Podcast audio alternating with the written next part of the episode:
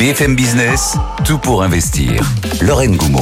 On s'occupe de vos finances personnelles. Vous êtes au cœur de tout pour investir. On est en direct à la radio, à la télé, sur le web, sur votre écran d'ordinateur, votre deuxième, ou peut-être sur celui de votre mobile. On est également en podcast. Bonjour à vous qui nous écoutez en dehors de France. Le programme de l'heure à venir, évidemment, c'est l'immobilier. On va parler des copropriétés. 74% des copropriétaires dont peut-être vous, ont vu leur charge de copro augmenter l'année dernière. Décryptage de quelques chiffres qui vont nous aider à prendre le pouls de euh, l'immobilier. Le question-réponse du jour avec Christian Fontaine de l'équipe du Revenu portera sur les placements on place de l'argent, oui, mais comment éviter les arnaques? Éviter les arnaques, comment ne pas se faire avoir?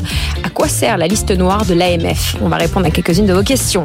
Et puis aujourd'hui, on investira dans le Pinel, ou pas 300 000 logements qui ont été concernés au cours des dix dernières années. Et il reste quelques mois avant la fin de ce dispositif. Faut-il y aller? On fait le bilan avec un CGP, Bastien Baron, qui sera avec nous d'ici trois quarts d'heure. Et puis au programme, bien sûr, il y a vous. Vous nous écrivez, vous réagissez au direct, vous êtes quelques-uns m'écrire sur LinkedIn. Merci pour vos messages et aussi à l'adresse directe at bfmbusiness.fr. On va prendre les questions qu'on peut prendre pendant le direct. Les autres, vous le savez, elles viennent alimenter notre pompe à questions. Je vous confie à Léo Dumas pour faire le point sur l'actualité économique à 11h04. BFM Business, l'info éco. Léo Dumas.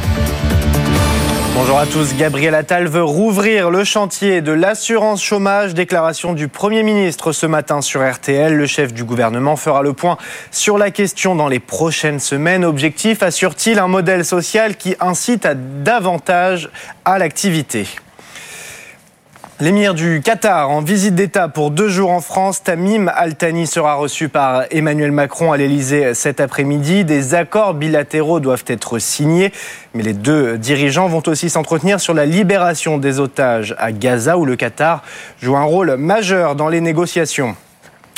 La consommation de gaz au plus bas depuis 30 ans en France, elle baisse de 11,4% sur un an en 2023 et même de 20% sur deux ans. C'est le constat de GRT Gaz qui évoque un climat plus doux mais aussi des changements de comportement liés à la transition énergétique.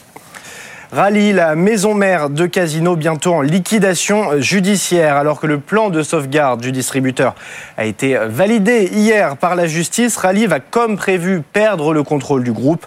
Il sollicitera donc une procédure de liquidation à l'issue de cette restructuration. Dans l'actualité euh, des startups, tout va très vite avec Mistral AI. La licorne française lance un nouveau modèle de langage. Mistral large, aussi performant que ChatGPT. C'est le troisième pour la startup, créé il y a moins d'un an. Il est cette fois assorti d'un outil conversationnel baptisé euh, Le Chat, disponible pour les particuliers et pour les entreprises. Et justement, deuxième annonce majeure, Mistral AI nous un partenariat mondial avec Microsoft qui distribue ce nouveau modèle de Mistral à ses clients sur Azure. Et puis, Unseen Labs lève 85 millions d'euros. La start-up rennaise est spécialisée dans la surveillance maritime par satellite. Elle boucle ici une levée de fonds record pour le New Space français et vise désormais 100 millions d'euros de chiffre d'affaires. Merci beaucoup, Léo. Nous allons rejoindre Antoine du côté d'Euronext.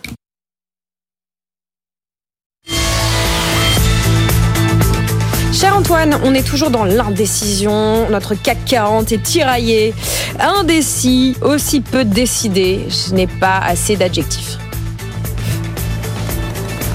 Oui, bah, bah, disons qu'on n'a pas assez d'énergie pour retourner tâter nos records absolus. Le dernier en date, c'est 7976 points.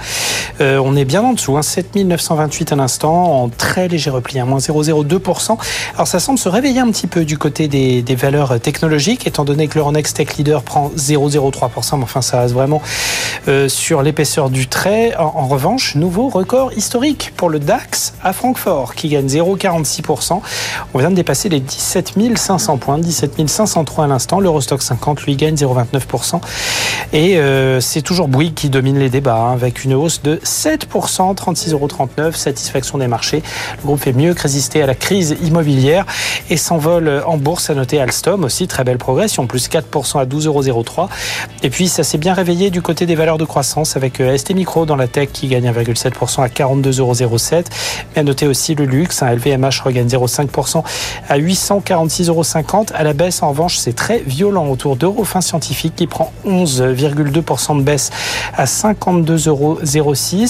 On a Edenred qui était arbitré plutôt à la hausse en début de séance, qui s'est complètement retourné, qui perd maintenant 3,7% à 47,67 euros. Attention à Seb aussi, hein, qui recule de 5,5% à 107,80 euros sur le SBF 120. En revanche, la plus forte hausse de l'indice large, elle est pour GTT après ses résultats, qui gagne 9,7% à 139,40 euros. Un CAC 40 qui est un petit peu tiraillé entre ces, publications d'entreprise. Pour l'instant, il ne gagne que 0,02%, 7931 points, Lorraine. Antoine, votre histoire sera moins indécise. C'est le moment de vous écouter. Tout pour investir, l'histoire d'Antoine. Vous allez encore nous parler de crypto. Hier, on parlait Ferrari et Dogecoin. Ce matin, on va parler du Bitcoin, entre autres, qui est très en forme puisqu'il a euh, cassé, hein, comme on dit techniquement, euh, un seuil euh, symbolique, un niveau technique, les 57 000 on gagne 7,5%, un peu plus maintenant hein, sur les cinq dernières journées. On est même allé euh, chercher un niveau euh, un petit peu plus tôt ce matin et on a essayé de l'égaler. L'Ether fait même un petit peu mieux et s'approche des 8% de gains sur 5 jours. Euh, et puis, bah, l'Ether qui sur un an passe quand même un cap symbolique, hein, celui du cours doublé, hein, qui fait un mmh. petit peu plus de 100%. Le Bitcoin avait pris un peu d'avance et fait plus 143. Mais on va dire que les deux cryptos majeurs du marché sont en train de laisser sur place alors toutes les autres monnaies, Solana, le Cardano, euh, le Dogecoin et puis aussi euh, l'XRP. Des progressions impressionnantes alors pour des raisons fondamentales puisque on a des chiffres de flux assez impressionnants hein, pour les fameux ETF Bitcoin, les produits financiers indexés sur les cours spot. Quatrième semaine consécutive de mm. flux entrant positif et à chaque fois de manière croissante. On continue à avoir des arbitrages entre produits en fonction de leur coût de gestion et on a des records historiques de volume de négociation. Alors sur l'ETF Grayscale, 2 milliards 4 en 24 heures et sur celui de BlackRock aussi à 1 milliard 3. Une course à la compétitivité des prix qui pousse euh, les volumes à la hausse et puis surtout les cours. On a aussi MicroStrategy, le, le groupe de logiciels de Michael Saylor qui a pris fait et cause pour le Bitcoin, qui a déclaré hier avoir acheté sur le marché 3000 Bitcoins. Le groupe dispose maintenant d'un trésor de guerre de 10 milliards de dollars avec une plus-value latente de 3,8 milliards. Et puis on est dans cette même problématique autour de l'Ether qui bénéficie d'une vraie rampe de lancement hein, dans l'anticipation, alors aussi d'un feu vert réglementaire à des ETF prochainement, mais pas que. Les analystes remarquent qu'en fait le nombre d'Ether en circulation est en train de diminuer mmh. fortement, notamment sur les plateformes d'échange. Il y a beaucoup d'investisseurs qui les sortent du marché pour les faire fonctionner en, staking. Hein, ça, euh, Amaury vous en parle. Hein, c'est une forme de rendement passif et ça fait que la masse monétaire disponible, elle diminue. Et ça, ça pousse les cours encore à la hausse à quelques semaines d'une nouvelle remise à jour, un Denken qui devrait intervenir à la mi-mars et qui s'annonce encore décisive en matière de coûts d'exploitation réduits. Donc on a des, des effets dynamiques assez impressionnants qui sont à l'œuvre là en ce moment sur Bitcoin et Ether. Voilà, les ETF qui cartonnent apparemment, MicroStratégie qui va se rebaptiser euh, MacroStratégie Bitcoin à ce rythme-là, plus le halving qui approche. Voilà comment on peut décrypter cette forme euh, éblouissante des cryptos. Merci beaucoup Antoine. On vous retrouve plus tard pour continuer à décrypter ce qui se passe du côté du CAC 40 et au-delà. Pour l'heure sur BFM, très rapide petite pause et après c'est l'immobilier. On va parler d'un sujet qui vous fait beaucoup réagir, les charges de copropriété. À tout de suite. Tout pour investir. La place de l'IMO. La place de Limo, elle est tout à fait centrale dans cette émission. Marie Cœur de Roi nous a oh. rejoint. Bonjour Marie. Bonjour Lorraine. nous ne sommes pas seuls. Raphaël Dimelio est avec nous. Bonjour cher Raphaël. Bonjour, merci. Notre monsieur Copro. monsieur Copro est cofondateur de Matera Au-delà. Nous allons décrypter des chiffres avec vous deux, des chiffres qui font peur dans le dos, puisque nous allons constater que l'ensemble des copropriétaires, eh bien, dépense plus d'argent. oui, alors en fait, effectivement, dit comme ça, ça n'étonnera personne. Hors antenne, on, va dire quelque chose. Moi, je vais balancer Lorraine qui arrêtait pas de me dire je reçois plein de messages de gens qui nous disent qu'ils payent de plus en plus de charges, etc. Bah le fait est qu'effectivement, Raphaël, on va pas se mentir, c'est ce que vous, vous avez constaté sur l'année dernière, les charges en copro, elles, flambent littéralement, clairement. Oui, absolument. D'ailleurs, Lorraine nous disait qu'elle voulait devenir syndic. non, euh, pas du tout. Ça, je ne disais vraiment pas ça. Euh, non, non, mais ce qu'on voit sur nos copropriétés, c'est que euh, la, hausse des charges, elle est plus importante pour les hum, copropriétés qui ont du chauffage collectif. Ouais. Donc jusqu'à 15% des charges de copropriété. Et même pour les copropriétés qui sont en, ch- en chauffage individuel, ça augmente quand même de 10%. Donc c'est tout le budget de la partout, copropriété. quoi, ça augmente importe. partout, ouais. C'est combien Donc 10% pour euh, chauffage individuel Ouais. et euh, chauffage collectif, c'est pas loin de 15 15%, Ouais, ouais, c'est ça. exactement, ouais, c'est énorme quand même. Et donc sur le budget des ménages, c'est considérable. Ouais. Euh, Aujourd'hui, ça va être de l'ordre de 2000 euros pour, une pour un copropriétaire qui a un chauffage collectif. Ouais, 2000 euros par an, hein, on rassure ouais tout le exactement, monde. hein. 2000 euros par an. Non, non, mais parce qu'il faut le dire, parce qu'après, il y a les rappels de charges trimestrielles, il y a tout ça, donc il va falloir nous dire exactement ce à quoi ça correspond. Après, bon, là, on est sur des considérations d'ordre national, j'imagine. J'imagine que les choses sont pas forcément les mêmes où je me trouve en France, en fonction aussi de mon climat, par exemple. non? Oui, absolument. Le- bah, typiquement sur le chauffage collectif, ça va avoir un énorme impact, la température euh, qui va faire euh, pendant la pendant l'année.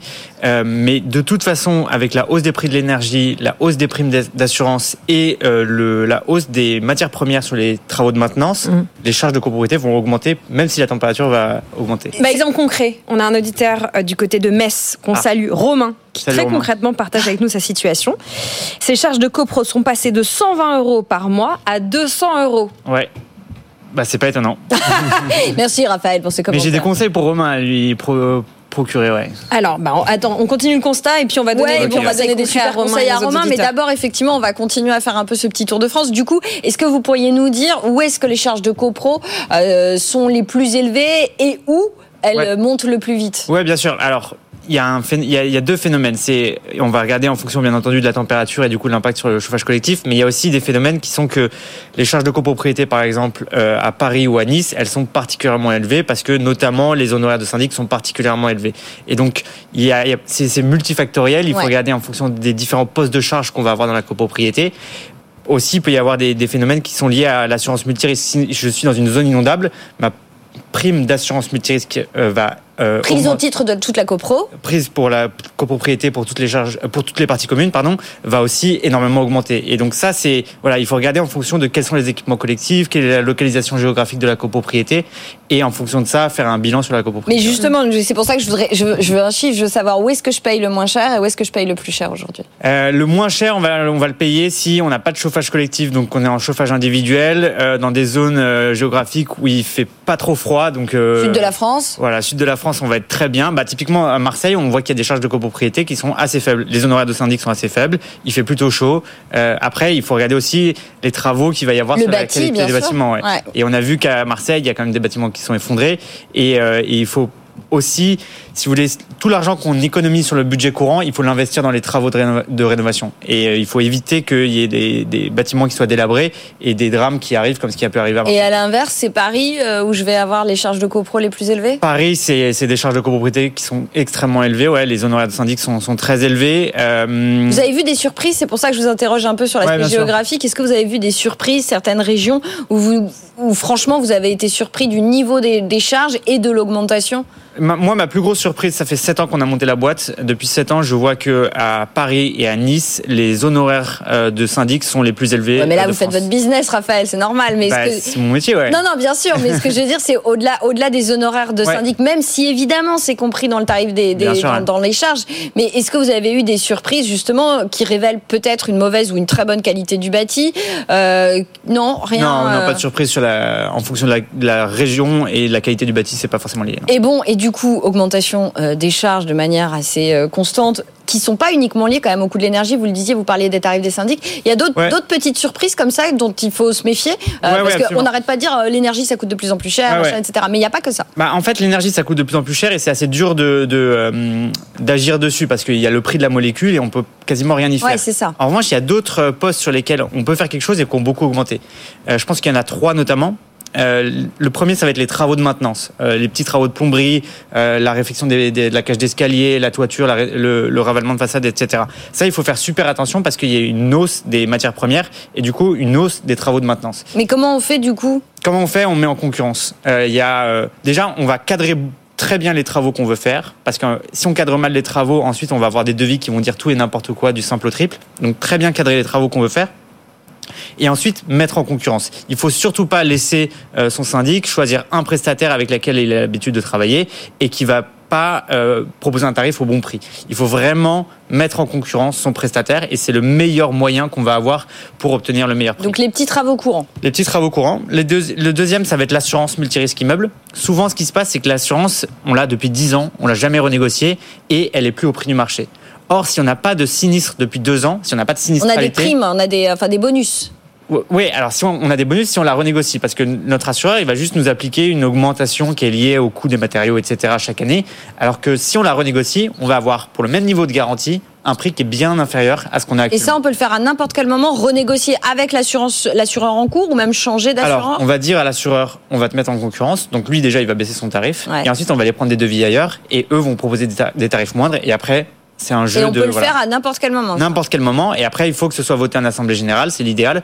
Euh, et donc pour la souscription, mais la, la mise en concurrence peut être faite avant l'assemblée générale. C'est ça qui est intéressant. Deuxième, assurance. Deuxième assurance et le troisième, c'est le contrat de ménage. Le contrat de ménage, si vous voulez, souvent les, les syndics ils ont l'habitude de bosser avec une société, ils vont prendre la même société pour toute leur copropriété. Ils vont pas forcément prendre de bac chiche ou quoi que ce soit. C'est juste qu'ils ont l'habitude de travailler avec cette société ouais. et la facilité. Ils ont le contact direct du dirigeant, etc. Sauf que le prix qui est proposé à la copropriété n'est pas forcément le meilleur prix pour la copropriété. Et les prestations ne sont pas forcément les meilleures pour la copropriété. Et là, c'est pareil. Il y a énormément de concurrence sur les sociétés de, sociétés de ménage aujourd'hui. Et il faut les mettre en concurrence. Et rien qu'avec ça, on va faire 20-25% d'économies sur le contrat de ménage. Après, c'est pas forcément la, pardon, le moins cher qui est le mieux. Parce que, euh, enfin, je veux dire, si on est tous dans une quête d'aller baisser les prix, euh, souvent aussi une baisse de prix, ça fait aussi une baisse parfois de qualité de service. Alors, pas nécessairement. Typiquement sur l'assurance multirisque immeuble, nous, on arrive à faire entre 20 et 30% d'économies sur le contrat d'assurance multirisque immeuble, juste en le mettant en concurrence, c'est-à-dire en gardant les mêmes garanties et parfois en ayant les mêmes C'est ce garanties. dit sur l'assurance des crédits, hein, d'ailleurs. hein. Et l'assurance emprunteur, c'est la même À chaque chose. fois, vous nous dites 20 à 30 sur, euh, sur l'assurance, 20 à 30 sur le Ouais. ménage. Au global, Ouais. si je fais tout ce que vous me dites là, Ouais. Je gagne combien sur mes charges? Je peux espérer économiser combien sur ces trois postes, ces seuls trois postes-là? Sur votre budget global, vous allez économiser 30% des charges de copropriété. Ça veut dire que demain, au lieu de payer 4 appels de fonds, vous allez en payer que 3. C'est clair. Ah ouais, pour le coup, c'est intéressant. Bon. On a vu l'aspect, euh, l'état des lieux actuel. J'ai des hausses de charges. Euh, Ouais. Est-ce que j'ai plus d'impayés? Parce que c'est ça le sujet. Mmh, ouais. On parle beaucoup des copros dégradés à plus d'un titre. est Euh, le on en est voilà, des copros qui sont en Est-ce qu'on a incapacité de- de payer? plus Ouais. en plus d'impayés, quoi. Ouais, ouais, il y a de plus en plus d'impayés. Donc déjà, on a fait un, un sondage avec IFOP pour euh, regarder un petit peu sur les copropriétaires français comment ça se passait. 60% des copropriétaires disent qu'ils ont dû euh, euh, renoncer à certaines dépenses euh, parce que les charges de copropriété ont augmenté. Et nous, sur notre parc de copropriété, on a vu aussi les charges de les, les impayés euh, de, de, de copropriété augmenter parmi nos copropriétés clientes. Et ça, c'est euh, c'est assez inquiétant parce que s'il y a des impayés, ça veut dire qu'on peut plus faire de travaux, ça peut mettre la, la copropriété Elles ont en augmenté de combien? Vous, vous avez vu quoi chez vous? Comme ça, au moins, on sait que vos chiffres sont fiables. Ouais, ouais, nous, euh, 30% de plus d'impayés. En euh, 2023 par en rapport à 2023 par rapport à 2022. 2022, exactement. ouais. Et donc, qu'est-ce qu'il faut faire par rapport à ça? Il faut être extrêmement réactif. Les impayés, c'est pas dérangeant tant que ça ne devient pas quelque chose de structurel dans la copropriété et que les montants dépassent pas 2000, 5000, 10 000 euros par copropriétaire. Si c'est un ou deux appels de fonds en retard, c'est pas très grave. Mais le problème, c'est qu'il faut être extrêmement réactif. Et donc, il faut avoir l'information rapidement directement mettre en place des lettres de relance, des mises en demeure, contacter le copropriétaire euh, pour, euh, pour trouver un, un, un arrangement. Parfois, c'est juste des oublis, etc.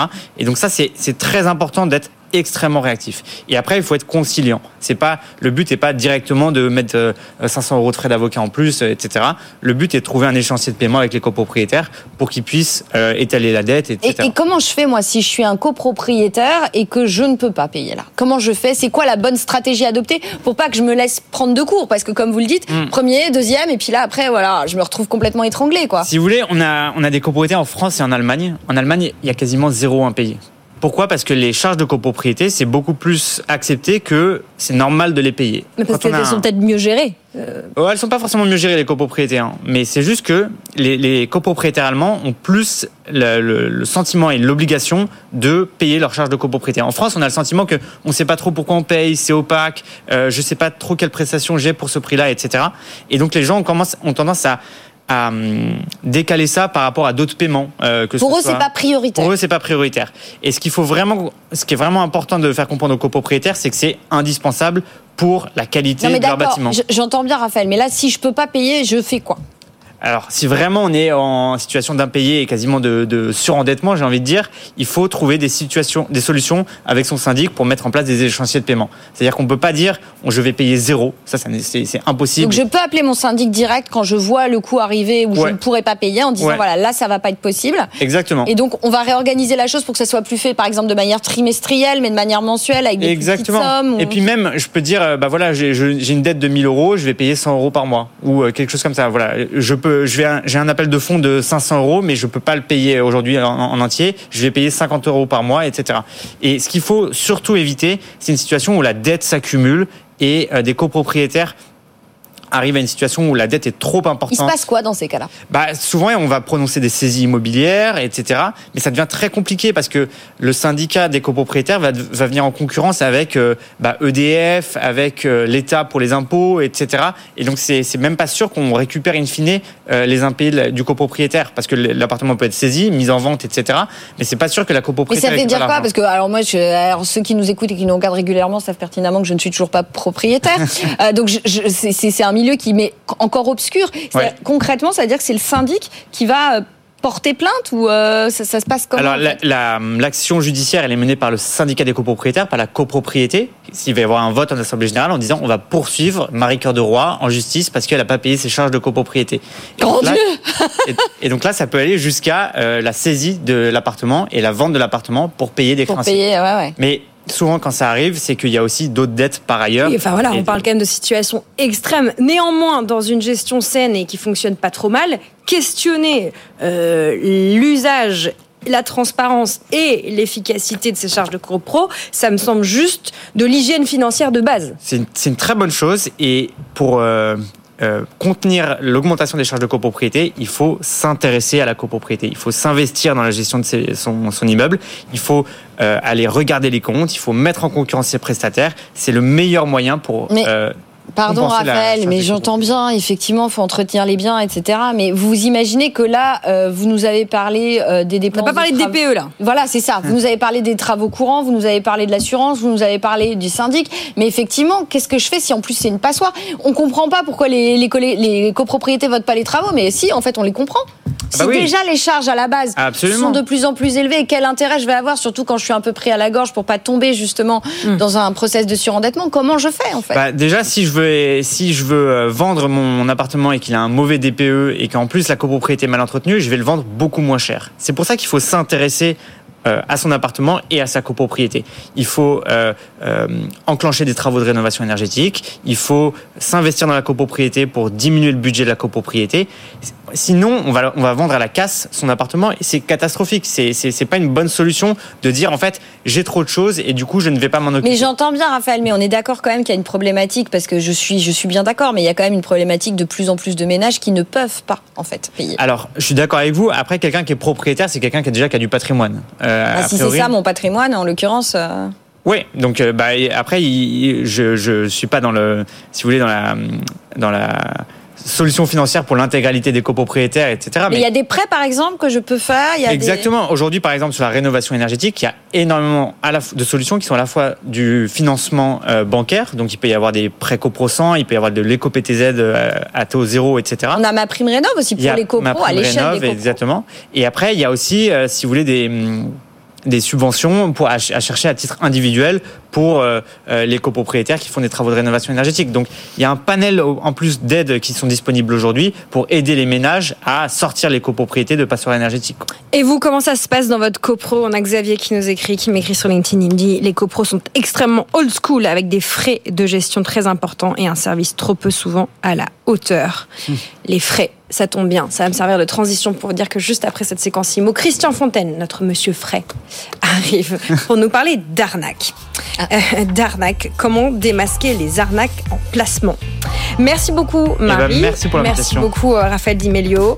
Les impayés de charges, des chiffres qui font peur, qu'on peut décortiquer. On va essayer de trouver des solutions. On va essayer de réfléchir hein, dans, un, dans des copros euh, qui vont aussi être très sollicités dans les prochains mois pour eh bien, s'adapter justement à cette transition écologique qui concerne les copros et les individus qui font cette copropriété. Merci Raphaël d'être venu avec vos chiffres. Merci beaucoup. Marie, à demain. Et chers auditeurs et auditrices, à tout de suite.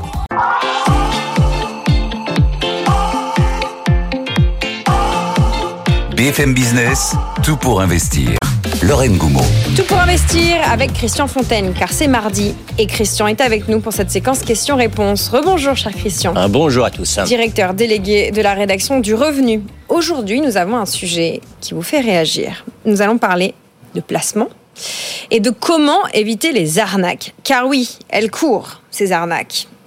Il y en a des fréquentes, il y en a des moins fréquentes. Il y a peut-être celles que vous identifiez et que vous allez partager avec nous qu'est-ce que euh, ça dit, les arnaques, euh, dans le monde du placement en 2024, de euh, notre culture financière ou de notre perspicacité, cher Christian? Ben, Ça dit que ça n'arrive pas qu'aux autres. Hum. C'était exactement en ces termes-là que la procureure de, la, de procureur de Paris avait ouvert une conférence de presse il y a quelques années sur cette thématique des placements arnaques. Et vrai, on pense, on s'imagine que parce qu'on a fait des études, parce qu'on a un bon job, parce qu'on a un certain niveau de vie, on ne se fera pas avoir, eh bien, écoutez, des Détrompez-vous, non. Il suffit quelques chiffres pour se rendre compte de l'importance du phénomène. On estime environ à 500 millions euh, d'euros euh, par an les préjudices financiers liés donc alors à toutes les arnaques sur cette euh, sur cette thématique. Quelques mille plaintes par an auprès de la Direction générale de la consommation et de la répression des fraudes. Alors la question est de savoir un tout petit peu euh, pourquoi ça fonctionne si bien. Pourquoi ça fonctionne si bien? Parce que c'est vrai que les placements euh, classiques, pendant de nombreuses années, ont très peu rapporté, voire autour de zéro. Et c'est vrai qu'aujourd'hui, ils rapportent encore peu en termes réels.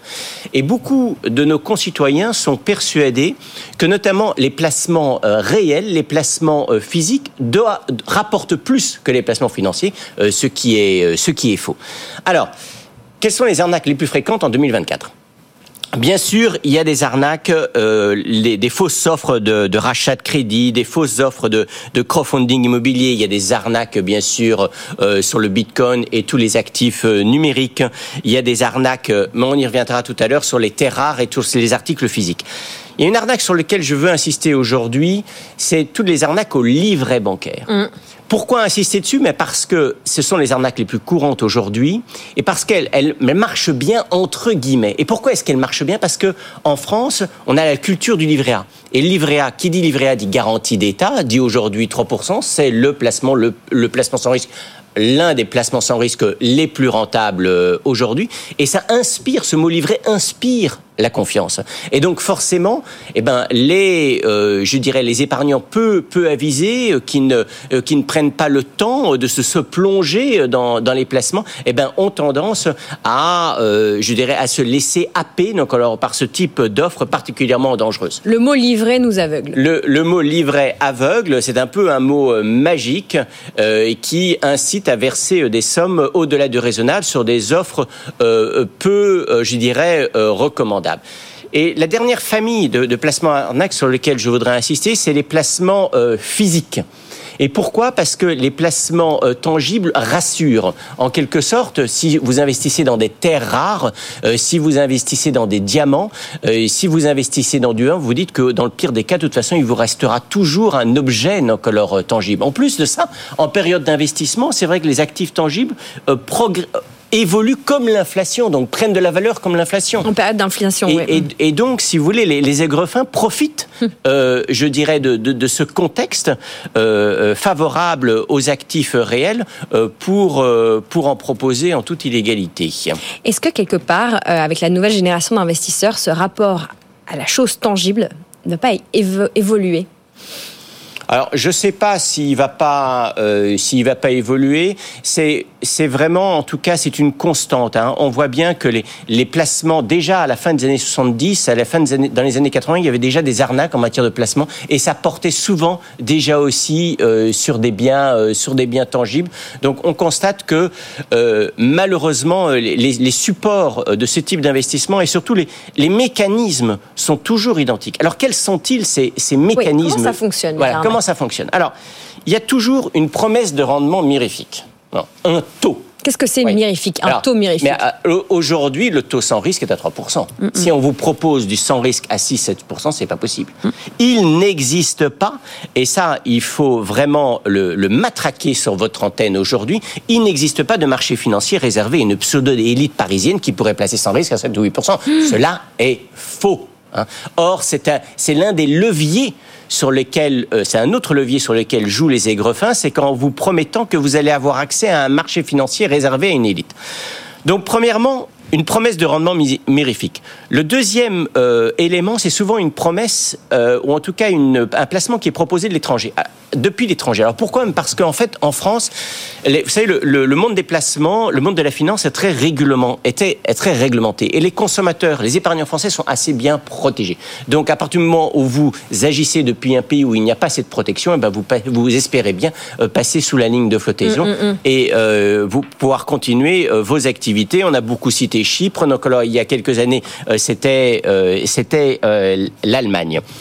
Donc troisième euh, critère où il faut faire attention, et c'est l'un des plus pernicieux, c'est que c'est souvent un investissement dans l'air du temps. On va vous proposer, donc on aura du photovoltaïque, on va proposer d'investir dans des bornes de recharge euh, pour euh, pour voitures euh, pour voitures électriques. On va vous proposer d'investir euh, dans euh, des terres euh, rares. Dernier, euh, je dirais, deux derniers euh, mécanismes que l'on voit euh, à l'œuvre la plupart du temps dans ces placements arnaques, c'est qu'il y a souvent une usurpation d'identité. Donc ça, c'est très difficile à, euh, à déceler, hein, puisque euh, vous avez des aigrefins qui, euh, je dirais, euh, se font passer pour des établissements financiers qui ont pignon sur rue. Donc attention aux mails que vous recevez, attention Un peu aux comme sites les, les phishing qu'on peut recevoir de DHL ou de la Exact. Poste. ouais. Tout à fait. Ça, ça tient de la même mécanique. Donc là, si vous laissez vos coordonnées sur Internet. Et c'est vrai que lorsque, par exemple, en fin d'année ou en début d'année, on tape sur euh, son moteur de recherche préféré quels sont les meilleurs placements aujourd'hui, on va voir arriver un certain nombre de pop-up qui vont s'afficher vous invitant à laisser vos coordonnées. Le piège, c'est de laisser ces coordonnées. Vous allez être rappelé, non pas peut-être pas le lendemain, mais 5, 6 jours, 10 jours plus tard, vous, ne vous aurez même oublié que vous avez laissé euh, vos coordonnées.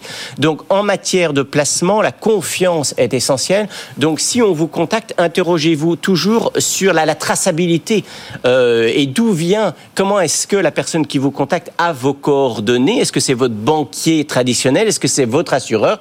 Ou est-ce que c'est parce que vous avez laissé euh, vos coordonnées euh, sur, sur Internet? Donc, ça, c'est très important parce que si vous avez laissé vos coordonnées sur Internet, on vous, euh, On va vous recontacte et ensuite on vous traque et vous allez être victime d'un discours, euh, d'un discours manipulateur. Voilà, c'est toujours à peu près Manipulateur et schéma. étonnamment personnalisé. Mais étonnamment personnalisé, puisque en fait, si vous voulez, aujourd'hui, si vous avez laissé vos coordonnées sur Internet, et ben avec toutes les traces que vous avez pu laisser sur les réseaux sociaux, effectivement, euh, l'aigre fin euh, qui vous contacte a pu euh, ici ou là capter des, des informations euh, propres euh, à votre profil d'investisseur. Il n'y a, pas le il n'y a pas que le fisc qui peut vous traquer. Bon, le mode opératoire, on le comprend, est sensiblement le même. Bon, bah maintenant, donnez-nous vos bons conseils pour pas tomber dans le panneau. Alors, pour pas tomber dans le panneau, bon, bien sûr, on se méfie donc, alors, des offres de rendement euh, mérifiques. J'aurais tendance à dire qu'on pose des questions précises et on applique un petit peu la, la grille d'analyse du revenu. Les placements, c'est à la fois une matière euh, très technique et très simple. Un placement, c'est quoi? C'est toujours une durée d'investissement, c'est toujours un niveau de liquidité, c'est une capacité à récupérer euh, son euh, investissement en fonction de ce que vous souhaitez. C'est toujours un certain niveau de fiscalité, c'est toujours euh, des caractéristiques juridiques, une performance et un niveau de sécurité. Donc interrogez toujours votre interlocuteur sur est-ce que vous aurez la possibilité de récupérer votre argent à tout moment, quelle sera la, la- la fiscalité? Ça va l'obliger à se dévoiler un tout petit peu et à, peu ou prou à vous révéler quelles sont les, les, caractéristiques juridiques du produit qui vous est proposé. Et c'est là où vous allez vous rendre compte euh, que le placement est mal ficelé et que votre interlocuteur n'est pas euh, capable de euh, vous de répondre de façon très précise et voire technique à vos questions. Deuxième élément clé, c'est bien sûr vous exigez toujours des documentations, de la documentation écrite. Et là, vous, sur cette documentation écrite, ben, vous verrez s'il y a les coordonnées euh, de l'entreprise avec un numéro siret. Vous pourrez éventuellement vérifier de, euh, vérifier de votre côté. Donc ça, c'est un élément clé. Bien sûr, ne faites confiance qu'à des, professionnels qui ont une expertise et un historique euh, dans, pour, la, pour commercialiser le produit que l'on vous propose. Enfin, il faut savoir que les, principaux dangers aujourd'hui en France, c'est ce qu'on appelle les les, les biens, euh, les biens divers, ce que l'AMF appelle les biens divers. Qu'est-ce qu'il y a dans cette catégorie? Alors voilà, Eh ben, il y a, il y a tout ce qu'il n'y a pas, malheureusement, c'est pas si simple que ça, c'est il y a tout ce qu'il n'y a pas dans les placements financiers classiques ou dans les placements euh, immobiliers.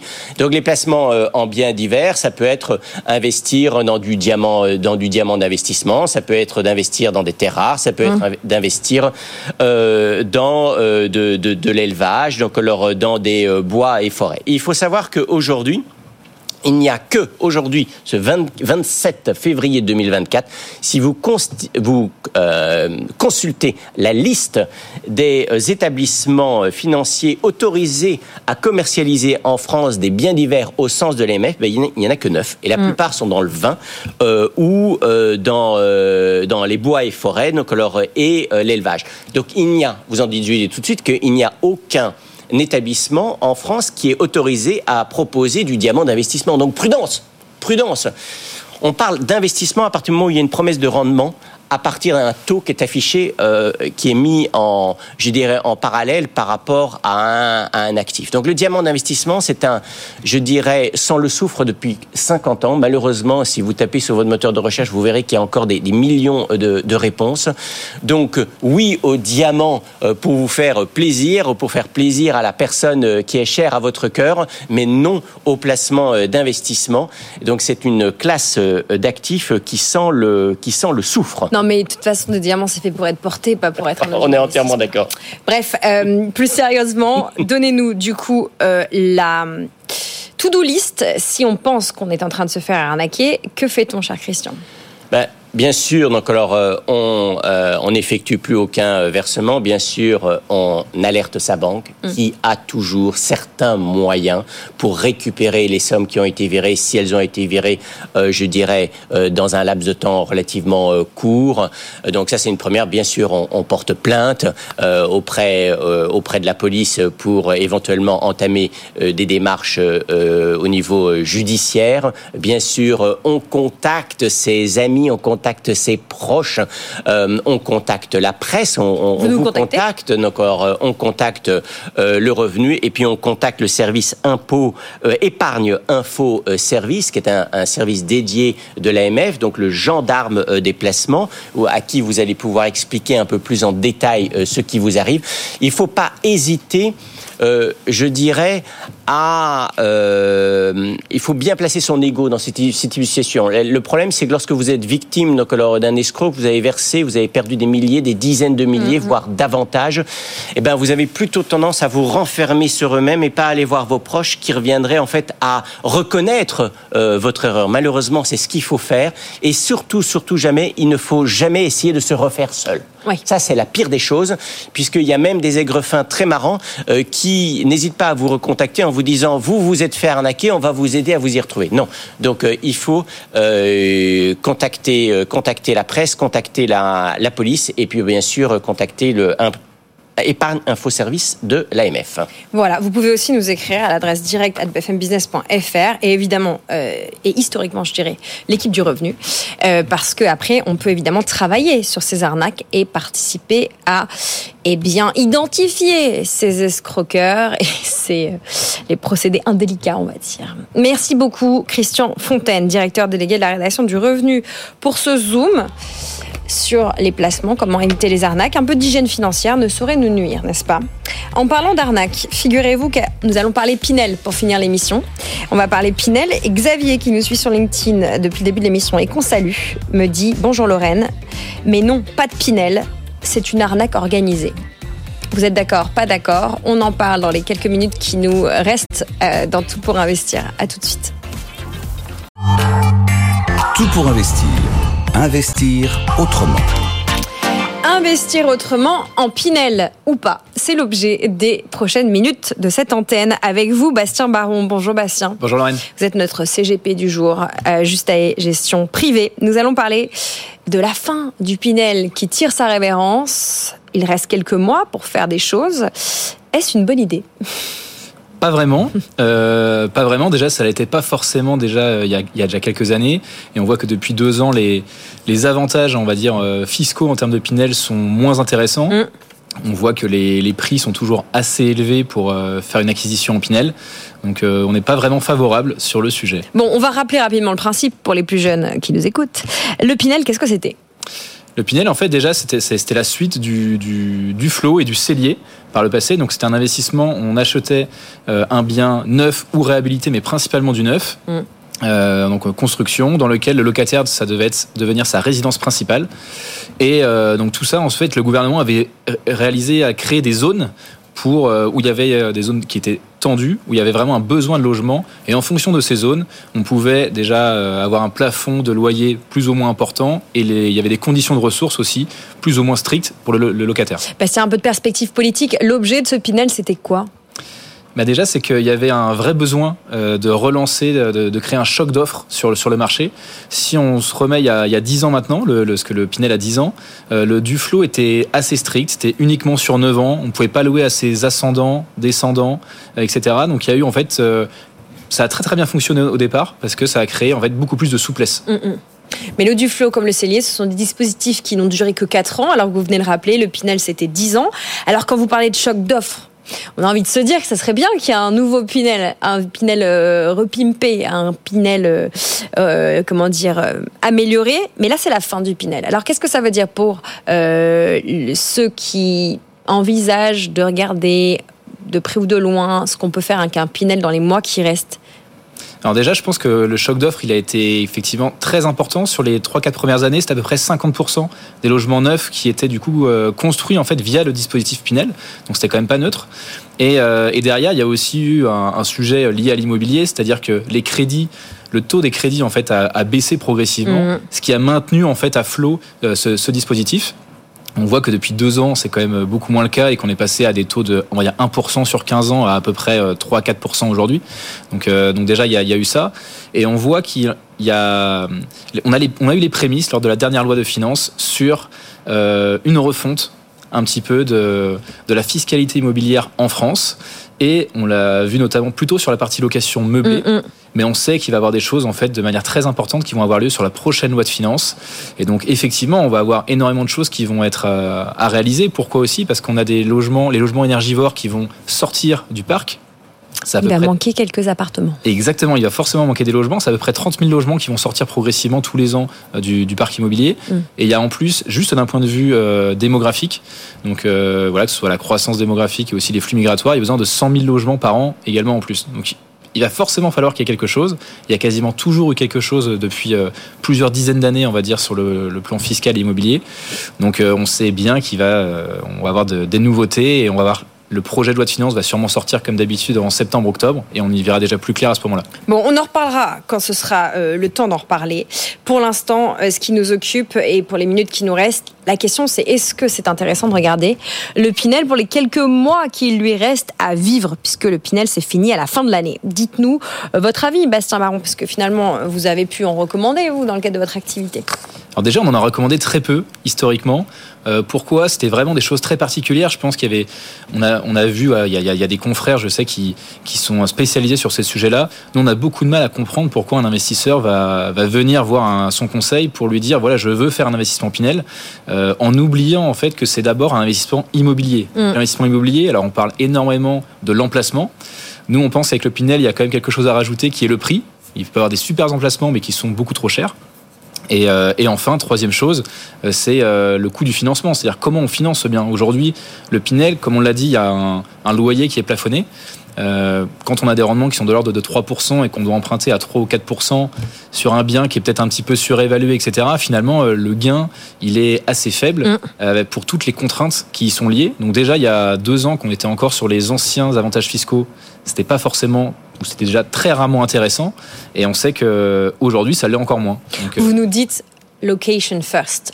L'endroit, l'emplacement est très important et finalement, au-delà de l'emplacement, enfin, je veux dire, finalement, le Pinel, c'est il n'y a jamais eu vraiment des Pinel avec un emplacement si intéressant que ça. Il y en a eu, mais euh, Pas là pour les quelques mois qui restent. pas pour les quelques mois qui restent. En fait, l'idée évidemment de En fait, il y avait aussi un plafond. Il y a un plafond au mètre carré qui était à peu près, qui était à 5500 euros du mètre carré. Donc Mm. forcément, si vous êtes dans des villes, euh, si on est sur du neuf, dans des villes, dans des grandes métropoles régionales, vous allez à Nice, vous allez à Nantes maintenant, etc. Vous êtes sur des prix en fait, au mètre carré qui sont euh, supérieurs à ces prix-là. Donc forcément, l'avantage fiscal était plus faible également. Donc c'était, euh, il y avait des limites qui étaient peut-être un peu trop euh, contraintes. L'avantage fiscal qui est devenu trop faible pour compenser les contraintes, on vous entend. Il y a beaucoup quand même de vendeurs de Pinel là sur les derniers mois de l'année qui sont au taquet. Comment on ne tombe pas dans le panneau? Puisqu'on est dans une logique d'arnaque là. En fait, souvent, ce qu'il faut faire attention quand on est, sur de l'immobilier, c'est de ne pas acheter un tableau Excel. C'est-à-dire, euh, c'est très facile de vendre un, un truc super, vous allez avoir une évolution du prix du loyer, une évolution de la valeur du bien. En réalité, quand vous achetez un bien neuf, vous allez, en règle générale, si c'est pas trop abusé, le surpayer peut-être 15 ou 20%. Mais dans 10 ans, quand vous voudrez le vendre, forcément, il, il vous serez sur un logement ancien qui vaudra normalement 15 ou 20% de moins. Donc, euh, si vous n'êtes pas sur un bon emplacement où il y a une demande locative et euh, du coup, si on est sur un bien un peu plus patrimonial, Mm. etc., bah, finalement, vous n'allez pas réaliser un gain exceptionnel malgré la réduction d'impôt qui peut paraître alléchante. Mais euh, aujourd'hui, elle est euh, à peu près deux fois plus faible que ce qu'elle était il y a deux ans. Bon, on n'enterre pas l'ensemble du dispositif Pinel, évidemment, c'est quelque chose qui a fonctionné, qui peut encore fonctionner si si je reprends vos conseils, euh, cher Bastien, d'abord, on garde bien en tête que c'est un investissement immobilier immobilier avant d'être un, un placement, on va dire, euh, financier. Et il faut bien regarder l'emplacement, le prix, et puis, voilà, regarder le financement. Parce que là, peut-être dans les derniers mois, si les taux descendent un peu, euh, Ouais, tout peut-être à une fait. On, peut peut-être avoir des opportunités parce qu'on sait que depuis deux ans, il y, a, il y a quand même un vrai sujet pour les, les promoteurs qui ont du stock. Donc, ils sont obligés un petit peu de, baisser leur prix. Parce que si on reprend un exemple, quand il y a, deux ans, vous, en pouvez, vous pouviez emprunter avec 1000 euros de mensualité sur 15 ans. Euh, il y a deux ans, vous pouvez emprunter à peu près 160 000 euros. Aujourd'hui, on est plutôt à 130 000. Donc forcément, il y a un ajustement qui doit se créer euh, à peu près entre les deux, et donc on pourrait euh, assister à des baisses de prix dans les, dans les mois à venir, potentiellement, là, ça pourrait euh, devenir intéressant de regarder, mais c'est vraiment du cas par cas. Voilà, du cas par cas, faites vos devoirs. On n'enterre pas évidemment le Pinel, mais il faut regarder attentivement si ça vaut encore le coup de se lancer. Merci Bastien Baron pour vos bons conseils. Critiques, mais néanmoins euh, pragmatiques. Voilà. C'est la fin de tout pour investir. Merci à toute l'équipe pour cette émission. Merci à vous tous pour vos messages nombreux. Vous continuez à nous écrire, même au-delà de l'émission, sur notre adresse ou bien sur euh, LinkedIn. Si vous avez attrapé cette émission en cours de route, eh bien, pas de panique. Vous pouvez euh, la retrouver en entier ou par séquence sur votre plateforme audio préférée, qu'elle soit européenne, Spotify, Deezer ou américaine comme Apple, ou sur le site et l'application BFM Business. Demain, nous serons au rendez-vous dès 10h. On a prévu de parler d'or. Est-ce une bonne idée d'investir dans l'or? C'est Greg Guillemin qui posera son regard luxembourgeois sur l'or, surtout avec la situation géopolitique qui ne fait que se tendre. Et puis, on parlera du grand retour des actions chinoises. Après trois ans de déception, est-ce que 2024 sera l'année du retour de ces actions chinoises? On verra ça avec l'équipe de Colbert. Avant ça, il y a tout le reste de la journée sur BFM Business. Il est 11h54. Sandra Gandouin va prendre les manettes de l'antenne vers midi. Bonjour, chère Sandra. Bonjour Lorraine. Le programme du jour, On va avec vous. se poser beaucoup de questions. Comment réagir face à une promotion? Comment décrypter sa fiche de paye? Faut-il supprimer la rupture conventionnelle?